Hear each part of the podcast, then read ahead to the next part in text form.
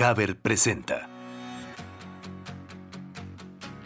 Bienvenidos a Cimientos Podcast, un espacio que diseñamos para aquellos que piensan que todas las decisiones que tomamos en la vida se convierten en los cimientos sobre los que construimos nuestra historia. Comenzamos.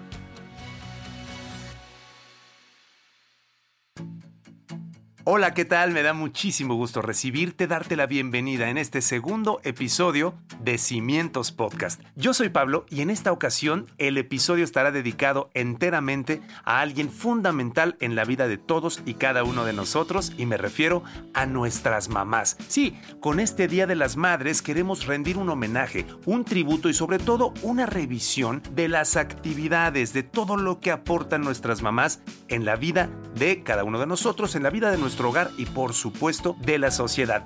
Te invitamos a seguirnos en nuestras redes sociales, nos puedes encontrar como Cimientos Podcast en Facebook e Instagram y como Cimientos Pod en Twitter.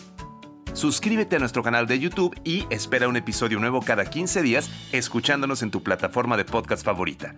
¿Qué es ser madre trabajadora? ¿Qué herramientas tienen las mujeres que son líderes en ambientes laborales, pero más importante que son líderes en su comunidad? Es importante comentar que ese milagro de convertirse en madre es un acontecimiento que cambia la vida de las mujeres, su tiempo y su forma de pensar. En este proceso existen metodologías que las ayudan, sin embargo, queremos platicar con ellas, que de viva voz nos comenten los retos tan multifacéticos a los que se enfrentan y de qué forma los han resuelto. Así que platicamos con dos mamás trabajadoras profesionistas y que han tenido un éxito importante en cada uno de sus trabajos, pero además durante esta pandemia que han tenido el reto quizá más importante de su vida, cómo hacer para combinar el trabajo con la familia y salir adelante aprendiendo a ser cada vez mejores. Comenzamos. Bueno, para comenzar, queremos hacer un reconocimiento, pero de verdad un reconocimiento muy importante a la ardua labor de todas las madres. Son una figura fundamental importantísima en la vida de todos. Ese ingreso de la mujer en el mercado laboral ha cambiado los roles familiares por completo, lo que ha obligado a las familias a combinar el trabajo remunerado con las tareas del hogar. Además, el cuidado y atención de los hijos también ha logrado variar en los últimos años. Y es que es un tema muy interesante pero que nos invita a la reflexión, a una reflexión colectiva. Si bien hace algunos años era mucho más probable que las madres únicamente se dedicaran al hogar, lo que es una realidad es que la preparación profesional y sobre todo las ganas de cumplir sus sueños han hecho que las mujeres demuestren todas sus capacidades, todos sus talentos, por supuesto llevando a las organizaciones a mejorar en muchísimos sentidos, eso sin tomar en cuenta a las mujeres emprendedoras que inician sus proyectos, sus empresas o cualquier sueño desde cero y lo llevan a alturas insospechadas. Queremos presentarte algunos puntos que nos parecen muy importantes que sugerimos para mejorar la situación de las mujeres en el mundo laboral.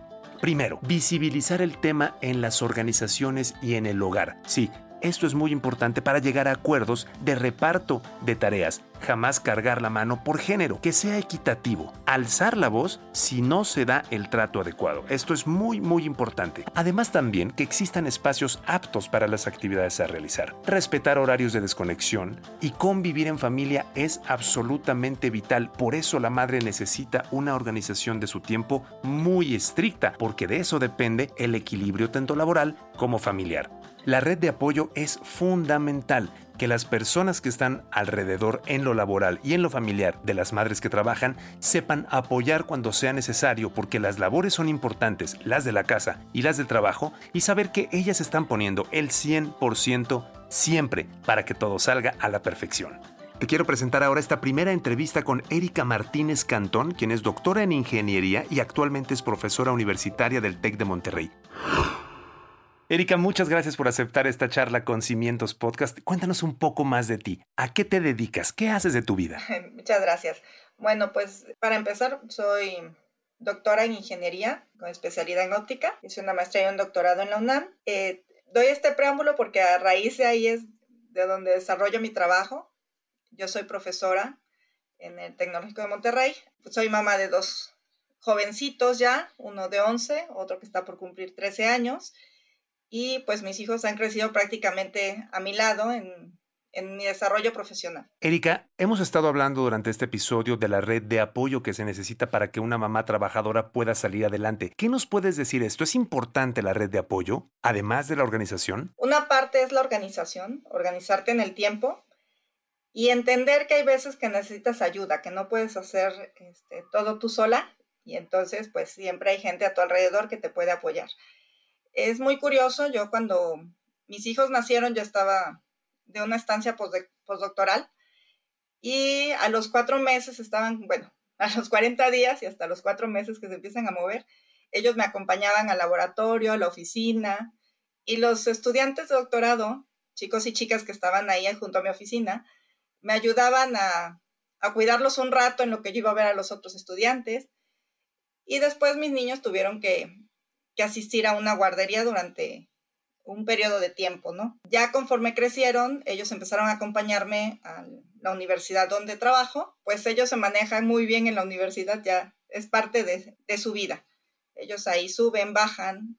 La idea es no, no querer abarcarlo todo o es sentirse sola, porque aparte de mi pareja, pues siempre he tenido amistades, colegas, compañeros que, que bien han soportado a mis pequeños y mis alumnos también inclusive.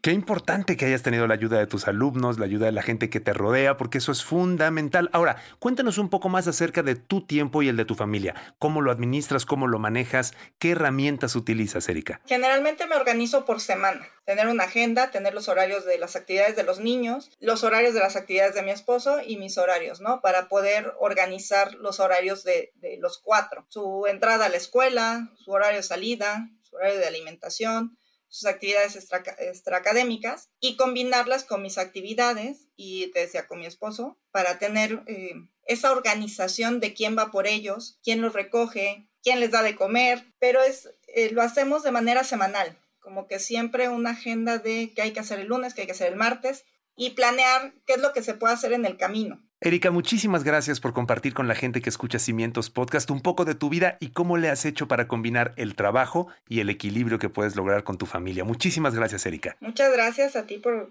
por la invitación y por escucharnos, a las mamás. La inclusión de la mujer que además de ser mamá sigue trabajando y desarrollándose profesionalmente trae muchos beneficios tanto familiares como laborales. Por ejemplo, niños inclusivos. Los niños entienden que ambos padres tienen roles igualmente importantes. Datos publicados por la Harvard Business School han logrado demostrar que las hijas cuyas madres trabajan fuera del hogar tienen más probabilidades de ocupar puestos de liderazgo y ganar salarios más altos que las hijas cuyas madres habían sido amas de casa de tiempo completo. Además se mostró que los hijos de madres empleadas demostraban actitudes de género más equitativas y dedicaban unos 50 minutos más o menos a la semana al cuidado de los miembros de la familia. Otro beneficio es que las mujeres al frente de equipos, además de beneficiar a la empresa por su visión estratégica del manejo de recursos, forman equipos más colaborativos. Las compañías mencionan que en donde prevalece el liderazgo femenino existe un 10% de retorno de inversión generando mayores ganancias.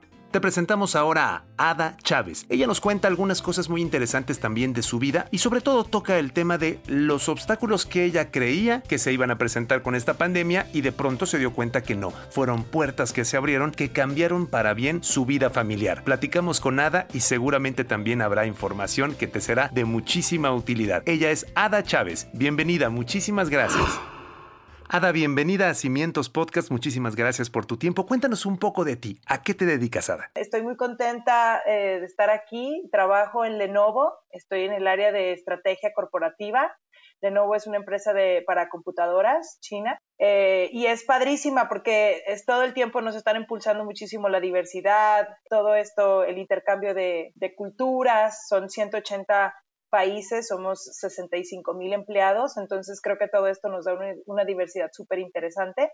Ada, sabemos que de por sí la administración del tiempo para una mamá es una tarea compleja, sobre todo si trabaja, pero ahora con esta pandemia, ¿cuál es el balance que tienes en este momento después de un año de estar cambiando las actividades? Satisfactorio, ha traído cosas tristes, eh, frustraciones, pero para mí ha sacado lo mejor de, todos en la familia, en el aspecto de que, por ejemplo, antes Alfredo no venía a comer y ahora come diariamente en la casa, ya se le quedó como esa, esa forma de venir y, y, siento que como familia nos unimos más porque nos unimos a hacer ejercicio juntos, a hacer actividades juntos que antes no las hacíamos, aprendimos a, hacer muchas manualidades, que, que, teníamos que hallar maneras de divertirnos en la casa porque no podíamos salir. Y para mí lo que siempre me ha funcionado muchísimo es la organización, ser súper organizada. Te llevo un calendario diario de esta junta y soy súper estricta en mis horarios porque así puedo puedo, hasta hago tiempo como para divertirme, este, para poner un break eh, y, poner como estructura en la casa. Hay reglas, porque pues para mí ha sido muy retador esto de que esté,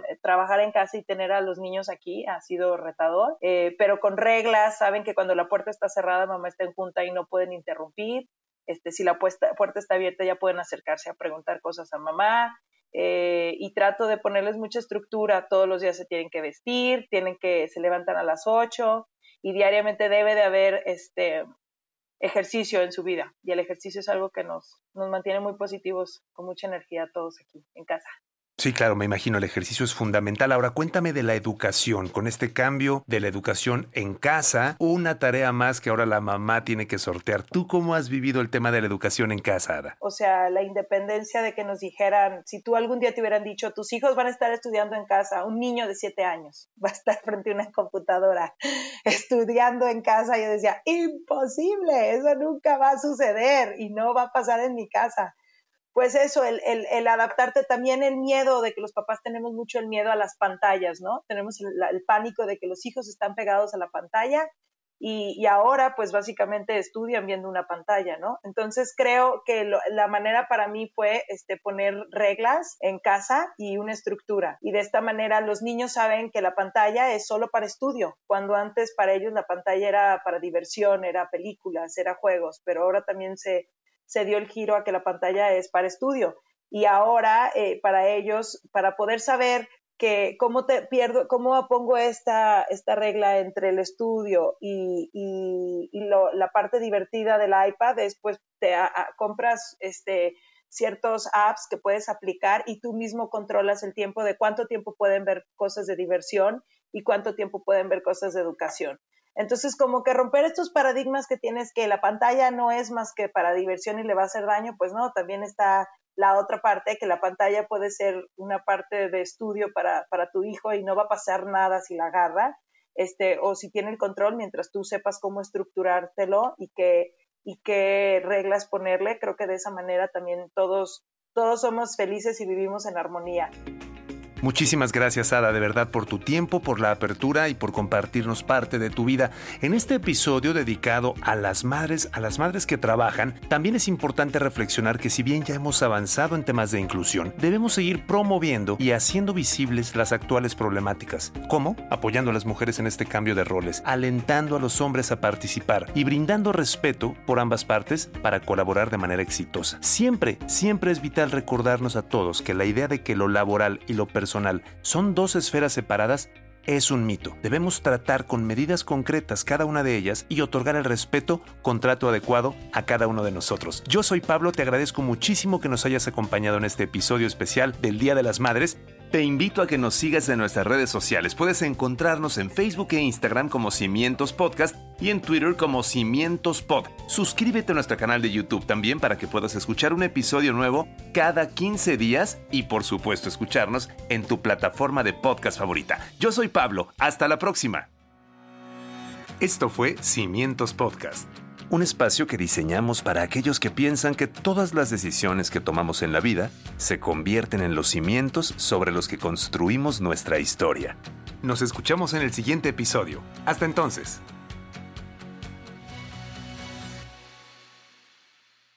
Una producción de Haber.